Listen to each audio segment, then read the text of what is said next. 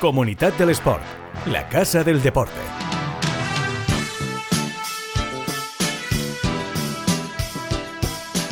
Hola, muy buenas, ¿qué tal? Bienvenidos a Comunidad del Sport, este espacio en el que damos cobertura a los eh, mejores eventos deportistas y clubes de la comunidad valenciana. Hablando de eventos, ya saben que hay uno que nos tiene locos, muy pendientes. El Maratón de Valencia Trinidad Alfonso está a la vuelta de la esquina y hoy vamos a hablar de historia del maratón. No se lo pierdan porque es muy interesante, hay que saber de dónde venimos para tener claro a dónde vamos. Y el maratón cumple 42 ediciones. Ya ha presentado, por cierto, las camisetas oficiales de la prueba. Em, si no las han visto, mírenlas. Esas camisetas de New Balance, de poliéster, de ajuste ligero, tecnología New Balance eh, Dry y de color azul, como la enorme pasarela que cruza el lago de la Ciudad de las Artes y las Ciencias, ya mítica esa pasarela, y también con el listado de élite confirmado. Tamirat Tola, vigente campeón del mundo de maratón, encabeza el listado masculino de favoritos eh, con una mejor marca de 2 horas 3 minutos 39 segundos. Correrá en Valencia con sus compatriotas Yetané Moya con 2 eh, horas 3.34 y David Golde que acredita 2 horas 4 minutos 27 segundos en una lista preliminar con hasta 7 atletas con mejores registros por debajo de las 2 horas 5 en la distancia. Y en mujeres tendremos debut muy importante, el esperadísimo de la etíope Letesembet Gidei, record woman, actual de 5K, 10K y medio maratón. El objetivo, acercarse al récord del mundo que está en 2.14.04 y también con otros grandes nombres como son los de la keniana Seila Kepkirui, también debutante y otras como Sutume Kebede y Etakekne Woldu. Ojo, porque el cartel es muy bueno para un maratón que ya de entrada eh, será especial, con 30.000 almas en las calles de la ciudad y con multitud de eventos paralelos, con ese mini maratón Valencia MSC, con la Bimbo Valencia Breakfast Run por la mañana del sábado, con el Rincón del Debutante de Cárnica Serrano. De debutantes ya hablamos en el anterior episodio, así que hoy vamos a hablar de historia del Maratón de Valencia y de volei. No nos olvidamos, hoy nos adentramos en el Club Voleibol Valencia. Vamos con todo, nueva entrega de Comunidad del Sport, aquí, en Plaza Podcast. Comunidad del Sport, el podcast que da visibilidad a quienes más la necesitan. Bueno, pues eh, vamos a arrancar este episodio no sin recordar eh, algunas de las noticias más destacadas de la semana en la comunidad del sport. Una de ellas es el nuevo naming del que iba a ser el eh, Casal España Arena. El nuevo nombre será el Rocha Arena. Así lo decidió Licampa, sociedad del presidente de Mercadona y de la Fundación Trinidad Alfonso, Juan Roch. Una nomenclatura que responde a un naming sencillo, identificativo, que reconoce el legado de Juan Roch y su familia en la ciudad. Además, en cuanto a noticias estrictamente deportivas, más allá de aquellas que comentamos en el a pie de podio, el podcast del Proyecto FER. Les recordamos que ahí pueden seguir toda la actualidad de nuestros deportistas más destacados, camino muchos de ellos eh, hacia los Juegos de París, pero les contamos también que la Red Sticks, eh, también camino de París, el equipo nacional de hockey hierba liderado por nuestra Lola Riera, equipo nacional femenino, volverá a Valencia para hacer del Polideportivo de Veteró su búnker, para jugar amistosos antes de adentrarse en la Nations eh, Cup en diciembre. Jugarán ante Inglaterra y ante la India antes de arrancar la competición y concentrarse durante la misma también en Valencia. Es la casa de las Red Sticks. Y un apunte rápido de tenis. El valenciano Pedro Martínez Portero será quien releve la baja de Carlos Alcaraz en la selección española de cara a las finales de la Copa Davis en Málaga. Será ya la semana que viene con otro valenciano en las filas del equipo. Comunidad del Sport, la casa del deporte. Bueno, pues eh, repasada la actualidad de ese eh, maratón de Valencia, al que le quedan, pues eso, poco más de dos semanas, vamos a saludar al eh, primer protagonista de este episodio de Comunidad del Sport. Y si ya hablamos de cómo entrenar un maratón en el último programa, ahora queremos hablar de la evolución del Maratón de Valencia. Van a ser ya 42 ediciones, 42 ediciones para 42 kilómetros, 195 metros, eh, y en tanto tiempo hay muchísimas historias que quedan grabadas en las retinas, sobre todo de aquellos que han estado desde el primer momento, desde el primer pistoletazo de salida, eh, aquel 29 de marzo del 81. Ricardo Agulló es una institución del atletismo, además lo ha vivido eh, desde muchísimos prismas, eh, el del deportista, el del periodista, el del historiador, incluso también el de speaker, em, y es una obligación hablar con alguien como Ricardo Agulló cuando quieres hablar de historia del Maratón de Valencia. Ricardo Goyo, ¿qué tal? Muy buenas. Muy, muy, muy, muy agradecido por esa super presentación. Ahora veremos lo que digo. Hombre, qué menos, qué menos, Ricardo, porque, mira, para empezar te voy a lanzar una pregunta muy general y si te parece desde ahí vamos tirando un poco del, del hilo. ¿En qué ha cambiado el Maratón de Valencia de aquel mes de marzo del 81 y el que va a vivir ahora su edición número 42?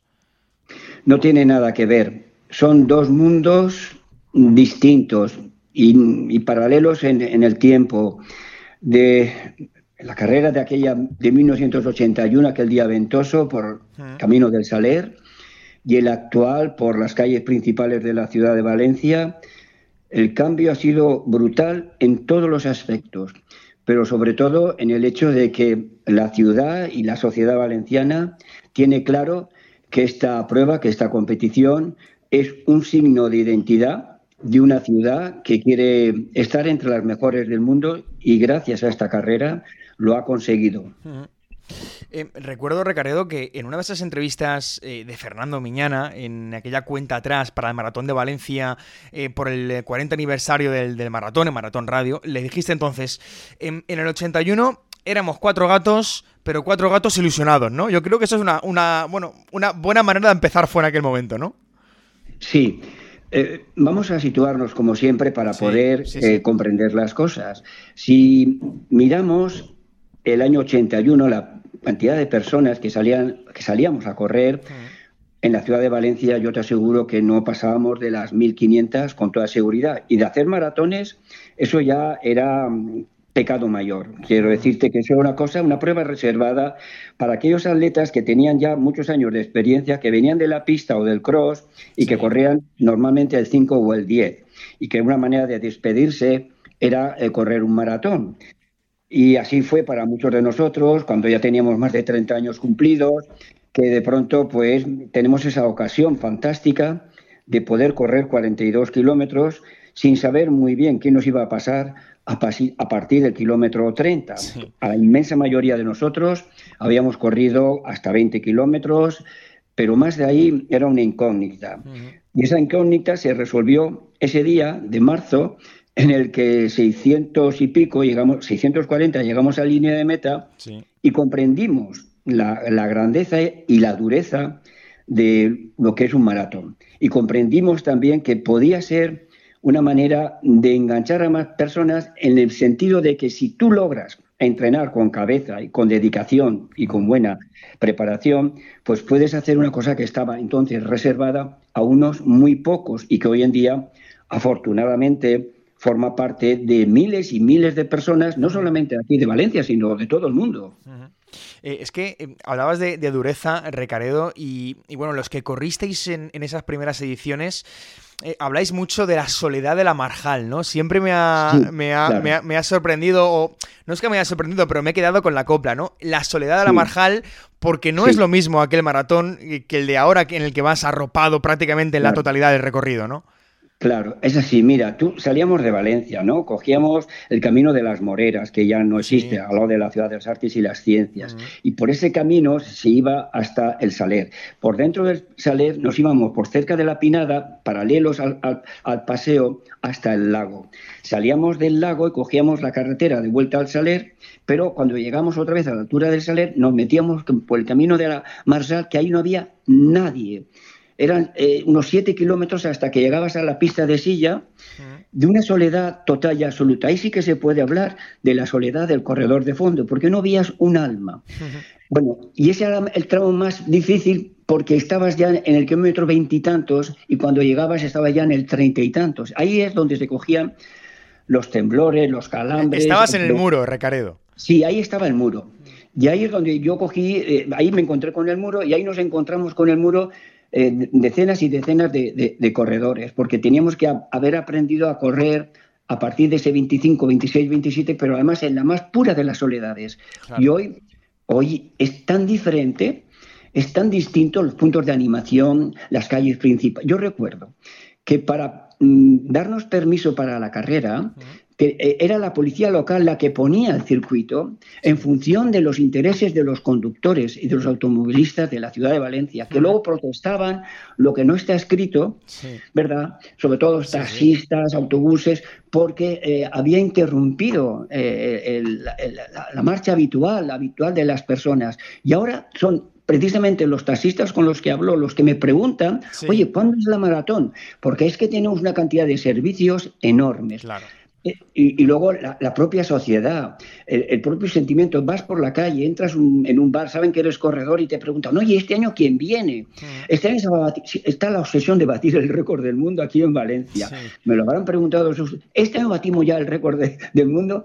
Batimos ya. Es decir, que hay gente que considera como propia eh, esta carrera. Batimos este año el récord de hombres y mujeres y ahora la gente está súper entendida. Oye, ¿van a bajar de 2.5? Vamos, bajar de 2.5 en Valencia eh, eh, era un sueño imposible y ahora es una posibilidad. quiero decirte que la transformación ha sido enorme y de verdad, ni en el mejor de los sueños posibles, ninguno de aquellos pensábamos que esto iba a llegar donde ha llegado. Claro, la transformación ha sido increíble, eh, no solo a nivel deportivo, sino también, como dice Recaredo, a nivel eh, de sociedad. Pero yo creo, eh, Recaredo, que hay un, factor diferencial, hay un momento ¿no? en la historia de este Maratón de Valencia, que es allá por 2011, cuando aparece la Fundación Trinidad Alfonso, ¿no? Y, al final se hace posible lo que es hoy, que son 30.000 almas en esa, en esa línea de, salida, ¿no? creo que, que se ha provocado un crecimiento generalizado, además de la carrera a pie en general en la ciudad. Mira, en el, hasta el 2009 las marcas de la Maratón de Valencia eran unas marcas discretas. Por mm. ejemplo, en el 2009 ganó Andrés Mico con 2.26, si no me falla la memoria, y una chica, una chica británica que ya ha fallecido, que vivía aquí, Maxi Máquino con 2.50, que fue campeona de, de, Europa de veteranas. En el 2011 se hace en Valencia 2.07 en hombres y 2.34 en mujeres se ha dado el salto. La prueba va a mejorar de un modo eh, enorme en todos los sentidos, no solamente en las marcas, sino en el número de practicantes. Ahora decir que corren 30.000 personas en Valencia ya no es noticia, porque es, es, una barbaridad, además, que corran 30.000 personas en una ciudad de 800.000 habitantes. A veces la gente dice, bueno, es que en Nueva York corren más, pero es que en Nueva York tiene 15, millones de personas en la ciudad. Es que, es que en Boston, es que en, no sé, en Berlín, París, muy bien, Londres, ¿de acuerdo? Pero todas esas ciudades triplican y triplican el número de personas que viven en ellas. Lo de Valencia es excepcional.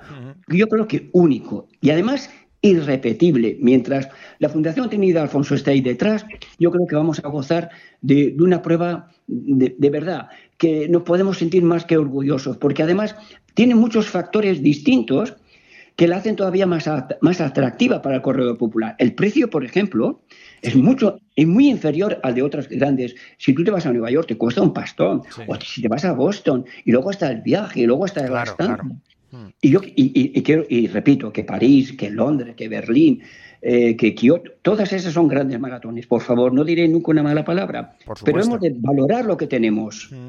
Eh, mira, al hilo de eso te quiero preguntar, Recaredo, em, em, por sacarte el titular, venga, eh, ¿soy el, maratón de Valencia uno de los mejores del mundo? Pero ya no te lo digo ni por tiempos, ni por lo que estamos comentando de esa capacidad de la ciudad de acoger a más o menos participantes respecto a otros maratones importantes del mundo, sino por su organización, ¿no? Sino por todo lo que me estás contando del precio, de la facilidad para los corredores, etc ¿no? Yo creo que puede estar en el top, ¿no? El Maratón de Valencia del mundo.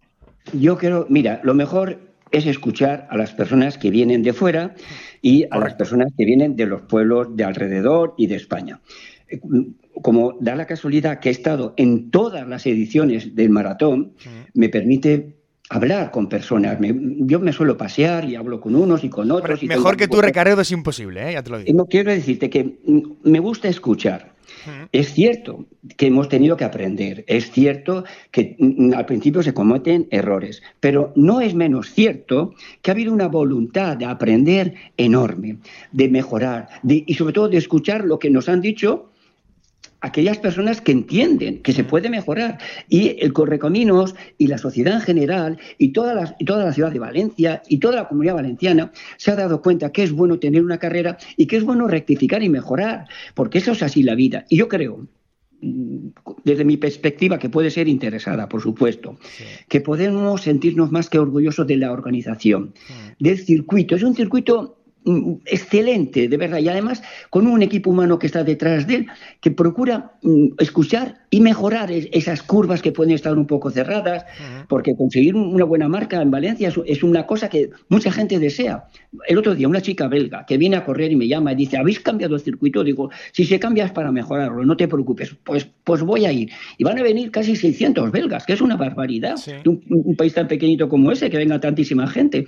Si cogemos las estadísticas, vemos que Europa apuesta por, eh, por Valencia como puede apostar por Berlín, por, por Londres o, por París. Bueno, cada una tiene sus, mm, no sé, sus atractivos y hemos de reconocer que estamos compitiendo con lo mejor de Europa y del mundo. Mm. Y en todo, ¿eh? En, atención, en delicadeza, en sonrisa, en circuito. Pero el clima, pues eso no lo podemos hacer mucho, mm. porque eso depende de otras historias. Pero lo que es la parte humana, yo creo que podemos sentirnos orgullosos, pero siempre, claro, pensando que podemos mejorar, siempre escuchando y siempre escuchando a aquellas personas que saben, no a que abre la boca por, por decir una tontería. ¿eh? Mm. No, aquella persona que sabe hay, que escucharla. Y, yo creo que la sociedad valenciana, el, el, Correcaminos, han sabido escuchar y en, esa, en eso estamos. Y por eso yo creo que, que en realidad toda la sociedad valenciana, o, si no toda, prácticamente la, la inmensa mayoría, se siente satisfecho de esta carrera y que Trinidad Alfonso esté detrás. Otra cosa, Recaredo, en la que eh, Maratón Valencia es, yo creo, pionera y, lleva la delantera, al menos a nivel nacional, eh, y, de esto tú sabes bastante también, es de la participación femenina, eh, porque en el 81 eran 7 mujeres y ahora serán unas 6.000, eh, un 20% del censo, una cifra que es récord en la prueba. El crecimiento es claro porque el año pasado fueron alrededor del 15% del censo total. En el medio maratón hace menos de un mes fueron 5.200 mujeres, eso es el 26% em, de, la participación de, aquella prueba. Em, en, fin, la mujer en el deporte ha crecido em, en general, pero creo que Valencia también lleva la delantera en esto, ¿no? El maratón hace además porque así sea. Em, yo creo que el running eh, es solo un reflejo, ¿no? Em, eh, recaredo un poco del crecimiento de la sociedad.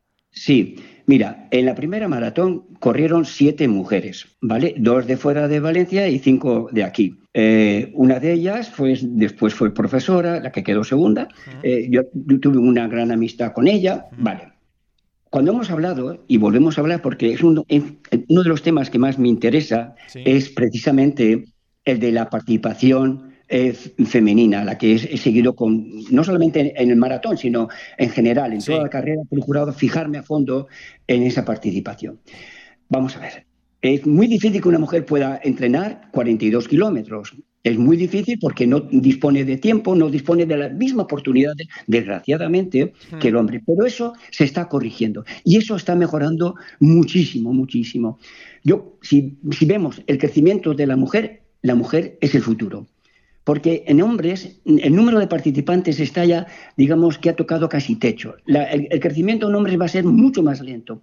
Pero el hecho de que la mujer disponga de un, se pueda emancipar, pueda tener un sueldo, pueda tener su, propio proyecto de vida, hace que asuma la práctica del deporte. Y en muchas ocasiones esa práctica del deporte es la carrera a pie y ella sabe que es un gran reto poder correr 42 kilómetros y llegar a línea de meta con dignidad, abrazarse a sus hijos, a su marido, y luego la repercusión que tiene eso a su escala individual, dentro de su círculo, si te hablo de Sueca, de Gandía, de Cuyera, cuando hablo con muchachas de entre 30 y 50 años que lo han conseguido por primera vez, se sienten capaces de hacer muchas más cosas porque han creado el hábito de la voluntad, de la superación, del sacrificio y del esfuerzo para realizar una hazaña que hace 40 años era impensable que las mujeres, que las mujeres hicieran. Incluso no estaba aconsejado. Es decir, que había eh, entidades que decían que eso de la práctica de la mujer, y menos la carrera a pie, y menos 42 kilómetros, eso era un atentado a la salud. Cuando se ha demostrado que si se utiliza la cabeza, que si se sabe, tus límites, eso se puede conseguir. Bueno, pues queda bastante repasada ¿eh? la historia del Maratón de Valencia con Recaredo Agullo. Recaredo, muchas gracias, como siempre. El agradecido soy yo. Hasta pronto. Comunidad del Sport. La Casa del Deporte. el podcast que da visibilidad a quienes más la necesitan.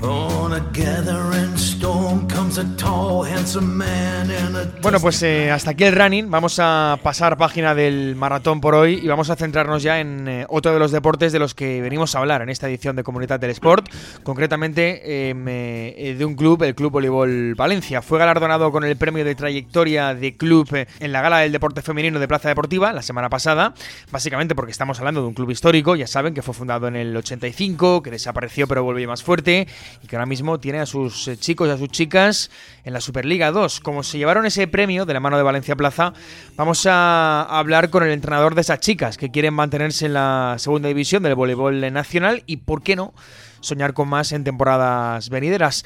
Juan Susín, ¿qué tal? Muy buenas. Hola, buenas tardes. Bueno, eh, me digo aquello de soñar con más porque el Club Voleibol Valencia se quedó con la miel en los labios la pasada temporada, eh, a puntito del ascenso y ahora pues eh, se ha dado un proyecto con varias caras nuevas, ¿no? Creo que creo que más cerca de lo que estuvimos el año pasado, ya solo queda dar un paso más, ya difícil, que, es el del ascenso, porque bueno, al final llegamos pudiendo competir hasta el último partido que, que te da la opción de, de ascender.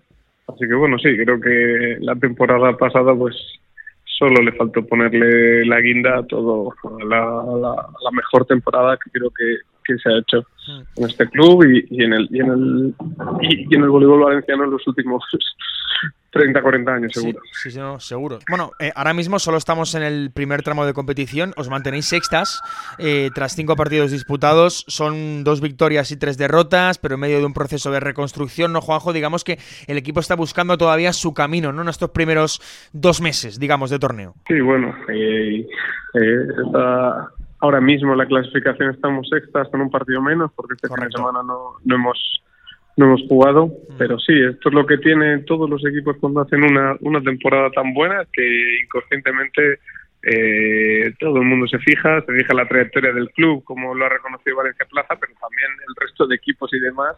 Mm. Y cuando un equipo hace una buena temporada, todo el mundo está, eh, todos los componentes están en boca de todo el mundo y así ha pasado. Entonces, ah, eh, ha habido el, escaparate, ¿no? que decimos, Juanjo. Ha, habido jugadoras que han salido del, que han salido del, del grupo y estamos en ese proceso de reconstrucción en el que lo que mejor hemos hecho es, es como siempre digo, poner a poner a Valencia en el mapa del, del voleibol del voleibol nacional y claro, eh, claro que ha sufrido cambios en todo proceso que en el que estamos es, es normal porque los, los objetivos del club o del equipo son diferentes al de las jugadoras. Nosotras al final no, no, no conseguimos el ascenso y estas jugadoras que nosotras teníamos estaban muy ansiosas de conseguir el ascenso, pues eh, claro que han tenido otros objetivos, han tenido otras propuestas y las han aceptado y sí, estamos en este proceso de reconversión en el que, que ¿por qué no? El, el grupo sigue siendo competitivo, el grupo como todos los años, eh, todos los, los grupos cambian las incorporaciones son muy interesantes, han sido, son muy jóvenes, pero tienen tienen un, ya un, cierto currículum o cierta experiencia que, que creo que, que, nos pueden augurar un buen presente y un mejor futuro así que bueno en eso en eso estamos. Creo que después de de un año así es, lógico luego volver a, a, resituarnos y a ubicarnos. Claro. Mira, a nivel entrenador, Juanjo, ¿qué es lo, más difícil para un entrenador en un cambio de proyecto como este? No sé si, si, la dificultad viene más a nivel mental, anímico de tus jugadoras eh, o, deportivo, ¿no? A la hora un poco de repartir roles, de, unificar criterios, de engrasar ese juego tanto en la ofensiva como en la defensiva.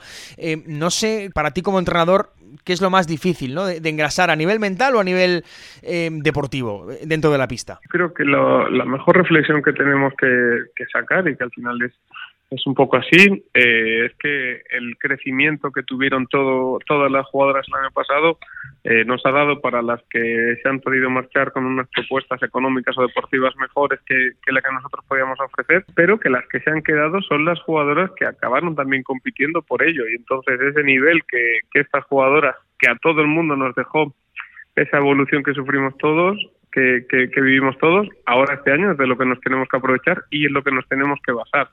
Obviamente que eh, no creo que haya sido ningún chafón darse cuenta de dónde estamos, porque las cosas, sabemos todo lo que, lo que costó conseguir el año pasado y se dieron, se dieron unas condiciones eh, muy muy puntuales y sabemos desde el principio que este año no iban a ser así, entonces no es ninguna ningún ningún choque de realidad. Creo que estamos preparados para esto, pero obviamente en todo proceso en el que estamos cambiando el 50% del equipo, porque así es como, como hemos estado, luego todo el equipo, y como tú bien has marcado, los roles han cambiado, las jugadoras, tanto que el año pasado tenían un rol, este año es un rol mucho más protagonista, las incorporaciones tienen que venir, se tienen que conocer, entonces es un poco, un poco de todo, pero obviamente eh, creo que, que, estamos en el, en el camino, la situación competitiva, eh, creo que salvo un partido, podemos eh, calificarlo todo como que podríamos estar eh, esperando o a lo mejor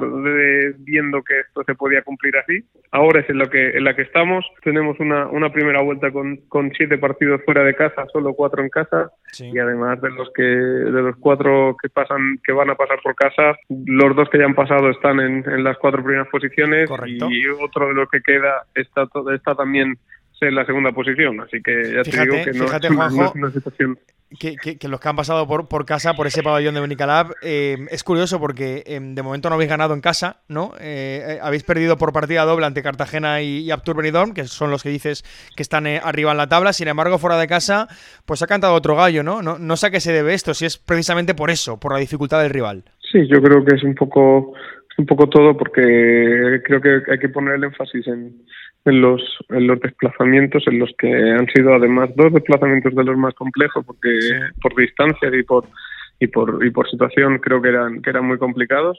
Y conseguimos sacar de la mejor forma con, con seis sets a favor y, cero en contra, como fue el de Málaga y el de, y el de Granada. Mm. Y luego esta semana pasada en Almería, que sí que fue una lástima, que creo que ahí tendríamos que, que haber eh, hecho más para, para merecer algo más. Y luego pues, lo que hay en casa, de los que han venido por casa, sí, al final el Algar sobre todo está dirigido desde el banquillo por, podemos decir que seguro que el mejor entrenador de la categoría que estamos hablando de otro que no sea del, del seleccionador nacional. Y mm. luego el, el, proyecto de venidor con, con esta jugadora que nosotros teníamos el año pasado y que conocemos de sobre que sabemos de, de sus capacidades y es a lo que nos hemos enfrentado. Entonces por eso es un poco que hasta ahora pues el la evaluación que podemos hacer puede ser normal. Bueno yo la quiero ver como que todo tiene que estar en, su proceso de, sumar y de, y de ir acumulando para que cada día seamos un poco, un poco más competentes, un poco más consistentes y que cada día el, la imagen que demos sea, sea un poco mejor que la anterior. Bueno, pues estaremos pendientes de esas chicas de Juanjo Susín. Juanjo, muchas gracias. Nada, muchas gracias a vosotros y hasta la próxima. Comunidad del Sport. La Casa del Deporte. El podcast que da visibilidad a quienes más la necesitan. Bueno, pues eh, hasta aquí el podcast de Comunidad del Sport de hoy, maratón y voleibol. Ese ha sido el menú del, del, día y la semana que viene, pues más y mejor. En el próximo programa estará ya más cerca el maratón de Valencia, estaremos de hecho a cuatro días, si no me equivoco, sí, a cuatro días de, ese pistoletazo de, salida, así que hablaremos ya de cómo va esa organización que ahora mismo pues ya vive días frenéticos. Entre medio maratón y el maratón, pues casi nada. Y en volei seguiremos evidentemente pendientes de las nuestras en ese periplo por la Superliga 2. Las chicas de Juanjo Susín en el Club Voleibol Valencia. Ojalá que, como dice Juanjo, pues podamos verlas asentarse en esa segunda división y, por qué no, pues más adelante soñar. Nos vamos, tienen todas las noticias en la web de Comunidad del Sport, comunidaddelesport.com y también en Plaza Podcast, en Plaza Radio y en plazadeportiva.com. Sean felices, hasta la próxima, adiós.